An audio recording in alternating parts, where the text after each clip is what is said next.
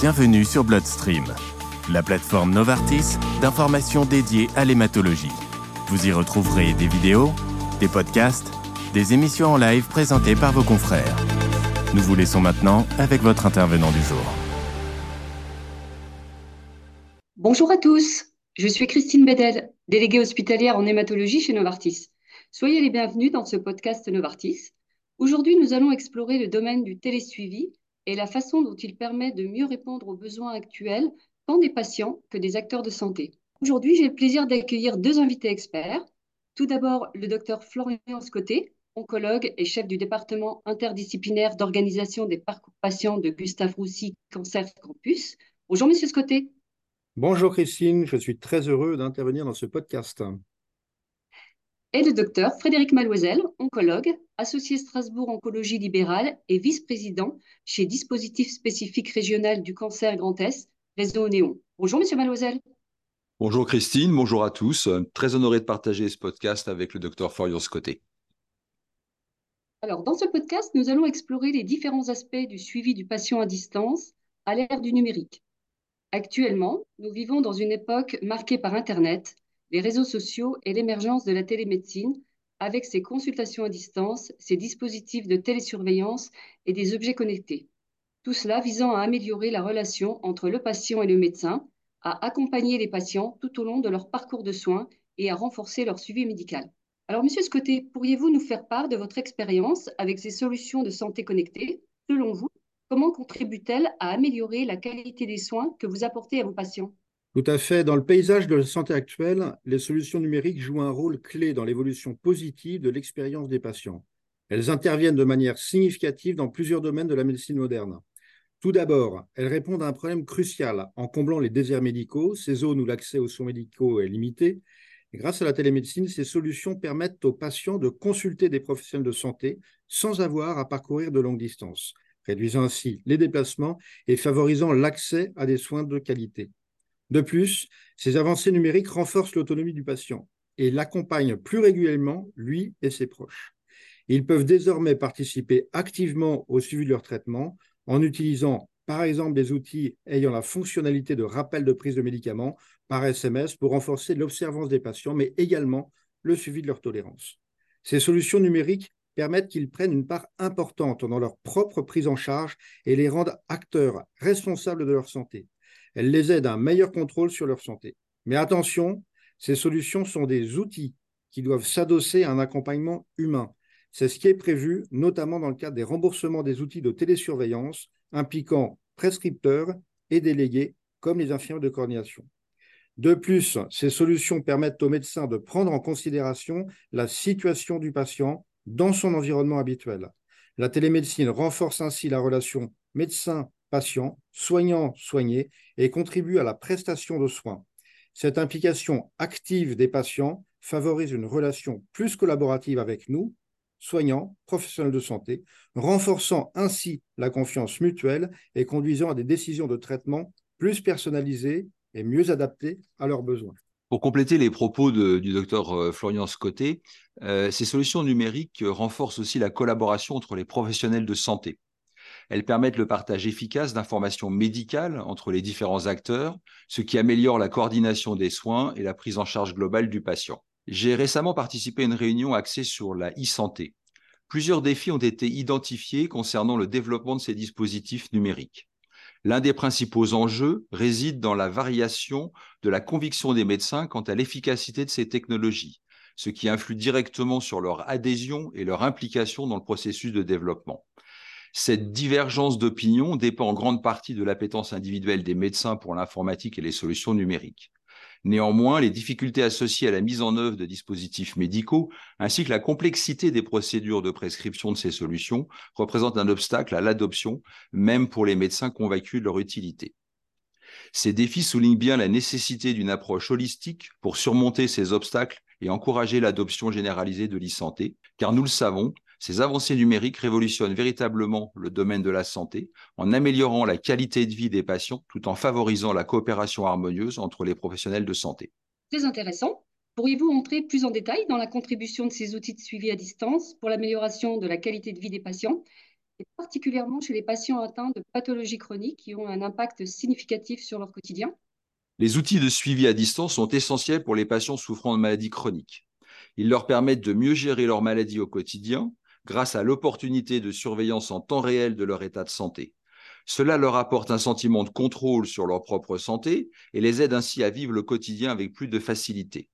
Ces outils ont aussi un réel intérêt dans l'amélioration de la fluidité et de la communication entre les partenaires de soins. De nombreux systèmes ont déjà montré un intérêt particulier pour la formation et notamment à travers des outils dédiés à la formation des médecins. Très bien, vous souhaitez nous partager quelques exemples? Alors aujourd'hui, plusieurs euh, applications ou plusieurs solutions euh, proposent euh, de pouvoir glisser à partir du centre initial des informations régulières, notamment sur les toxicités ou les effets secondaires qui permettent d'implémenter la connaissance à la fois des pharmaciens, mais également des infirmières libérales et des médecins traitants. Quels sont les outils que vous utilisez le plus dans votre pratique clinique? Aujourd'hui, j'aimerais vous présenter deux applications différentes. Euh, la première est développée euh, sur la région Grand Est, euh, qui permet l'accompagnement de la chimiothérapie orale, réalisée dans le cadre de l'article 51 et en fin d'évaluation. Ce système cherche à évaluer à la fois le grade et le type des effets secondaires liés aux médicaments, évaluer l'observance au traitement et prend naissance lors de la consultation initiale d'annonce dans le centre de traitement. Une information sur le traitement et les effets secondaires connus va aller vers le patient l'infirmière libérale et le médecin traitant, avec une évaluation à domicile par l'infirmière à semaine 1, 2 et 3, puis tous les 15 jours pour 9 évaluations, avec report des éléments sur le site. Un autre voie d'information passe par le pharmacien euh, de l'établissement qui réalise la consultation et va informer le pharmacien d'officine qui réalisera lui un état des lieux à chaque délivrance à S1, S2, S3, S4. Aujourd'hui, ce programme fonctionne très bien, il y a plus de 400 patients inclus et devrait également permettre d'évaluer l'apport pour le patient, mais également sur l'optimisation du parcours et la réduction des coûts. Le deuxième programme est plus limité, c'est une application dédiée aux patients atteints de myélome qui combine à la fois un recueil des effets secondaires du traitement avec des niveaux d'alerte pour l'équipe soignante, une évaluation de la qualité de vie des patients, une amélioration du parcours de soins et la programmation des traitements en hôpital de jour. Enfin, ce programme permet aussi d'évaluer le coût réel de la séquence thérapeutique. Une phase pilote sur 70 patients vient de se terminer et l'ouverture à un grand nombre de centres prévus pour 2024 devrait nous permettre d'évaluer correctement cette application. Pour compléter avec euh, l'expérience, euh, d'autres expériences, nous avons sur Roussy un outil de télésurveillance basé sur les résultats de l'étude CAPRI, publiée dans Nature Medicine en 2022, et qui s'appuie sur l'outil, la plateforme digitale, mais également des infirmiers de coordination qui surveillent, qui monitorent les patients au domicile. Cet outil vient d'obtenir le remboursement et nous permet donc de façon aisée de pouvoir suivre nos patients. Un deuxième outil qui permet le développement du questionnaire de fragilité sur un plan digital auprès des patients avec un auto questionnaire et permet ainsi également des optimisations du J0 ambulatoire en chirurgie ainsi que des hockey chimio en hospitalisation de jour. Enfin, nous avons un troisième outil qui nous permet d'aider dans le cadre d'un article 51 à la conciliation pharmaceutique autour de la prescription des thérapies anticancéreuses orales. Alors finalement, euh, en quoi ces solutions de télésuivi, téléconsultation, mais aussi euh, développement du suivi des indicateurs biologiques, euh, ces solutions permettent-elles le suivi à distance des patients, donc à leur domicile, en vie réelle? La collecte des indicateurs et des données de vie réelle permet une prise en charge plus personnalisée. En effet, les outils numériques tels que les applications mobiles, les objets connectés et les capteurs de données permettent de surveiller en temps réel l'état de santé des patients et de recueillir des données objectives qui peuvent être partagées par les patients avec les équipes médicales qui les accompagnent. Cela ouvre la voie à une médecine plus proactive, axée sur les besoins individuels de chaque patient. C'est ce qu'on appelle la médecine personnalisée et c'est un pas supplémentaire vers cette médecine personnalisée. Les patients peuvent également rapporter leur propre expérience et leurs propres informations via les systèmes PROMS, qui sont donc euh, des systèmes d'évaluation des effets secondaires, instruments de mesure destinés à évaluer les résultats des soins perçus par les patients et à identifier tout symptôme ou changement de leur qualité de vie. Les PROMS permettent aux patients de rapporter leur propre expérience, symptômes et perceptions de leur état de santé. Cela offre une perspective unique et précieuse sur leur vécu et leurs besoins. En intégrant ces données dans le suivi à distance, nous pouvons personnaliser davantage les soins et améliorer l'expérience des patients. De plus, le fait de donner aux patients la possibilité de s'exprimer renforce la relation de confiance entre nous et eux. La participation des patients aux réponses à ces questionnaires dépend de l'implication des professionnels de santé qui les prend en charge. Il est essentiel que l'infirmière de coordination ou autre acteur qui les accompagne dans le parcours de soins traite leurs informations et que le médecin assume son rôle en engageant un dialogue avec son patient à propos des résultats du questionnaire. Les patients peuvent aussi bénéficier d'un suivi à long terme, un suivi post-thérapeutique. Divers outils de self-management ont été élaborés, proposant des solutions telles que les activités physiques comme le yoga, la méditation et des conseils adaptés à leurs besoins. Bien que ces initiatives puissent susciter un intérêt, leur efficacité n'a pas encore été démontrée ni validée et elles restent pour la plupart payantes, ce qui suscite de fortes réticences financières des patients. Alors selon vous, ces services numériques de coordination permettent-ils d'améliorer l'organisation et la qualité de la prise en charge d'un patient suivi à distance? L'amélioration de l'organisation et de la coordination des professionnels de santé autour des usagers constitue un enjeu majeur de l'initiative Ma Santé 2022. Cette stratégie vise avant tout à recentrer le patient au cœur des soins en favorisant une approche coordonnée entre les différents acteurs de santé. Elle insiste sur la nécessité de transformer l'organisation territoriale des soins pour permettre une coopération et une coordination fluide entre l'ensemble des acteurs de santé, la médecine de ville et l'hôpital autour d'un projet de santé adapté aux besoins des patients dans les territoires. Pour atteindre ces objectifs, le recours aux technologies numériques est essentiel car elles facilitent la coordination et simplifient les parcours de soins. Parmi ces outils numériques de coordination, on retrouve les outils régionaux de workflow au service de la coordination déployés au travers du programme e-parcours. D'autres services régionaux visant à faciliter la coordination entre professionnels de santé peuvent être déployés par les agences régionales de santé, les ARS, tels que les services numériques de téléexpertise. Deux autres grosses études sont à citer au niveau international.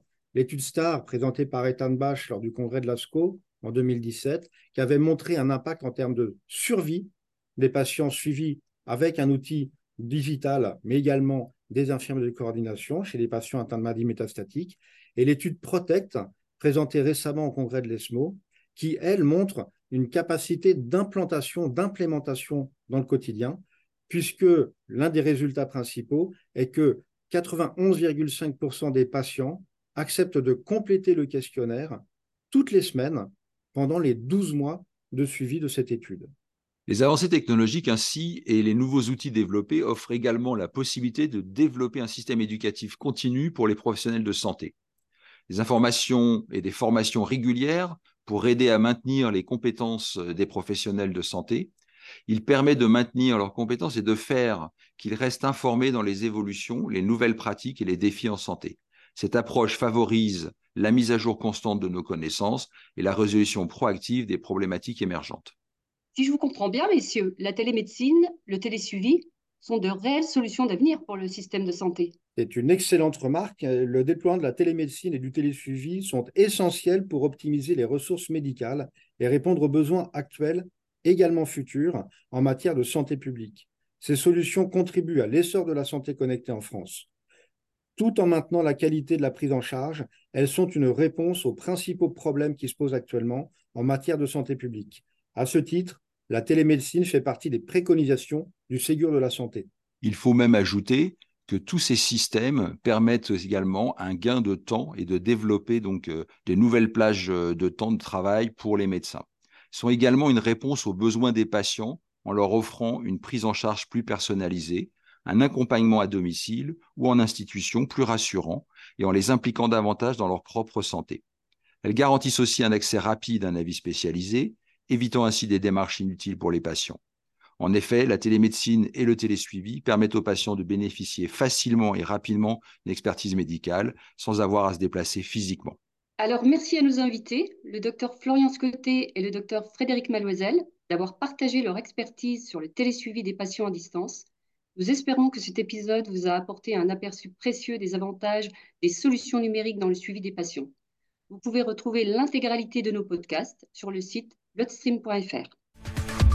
Nous arrivons à la fin de ce podcast et espérons que celui-ci vous a plu. Retrouvez les autres podcasts et vidéos sur la plateforme Bloodstream.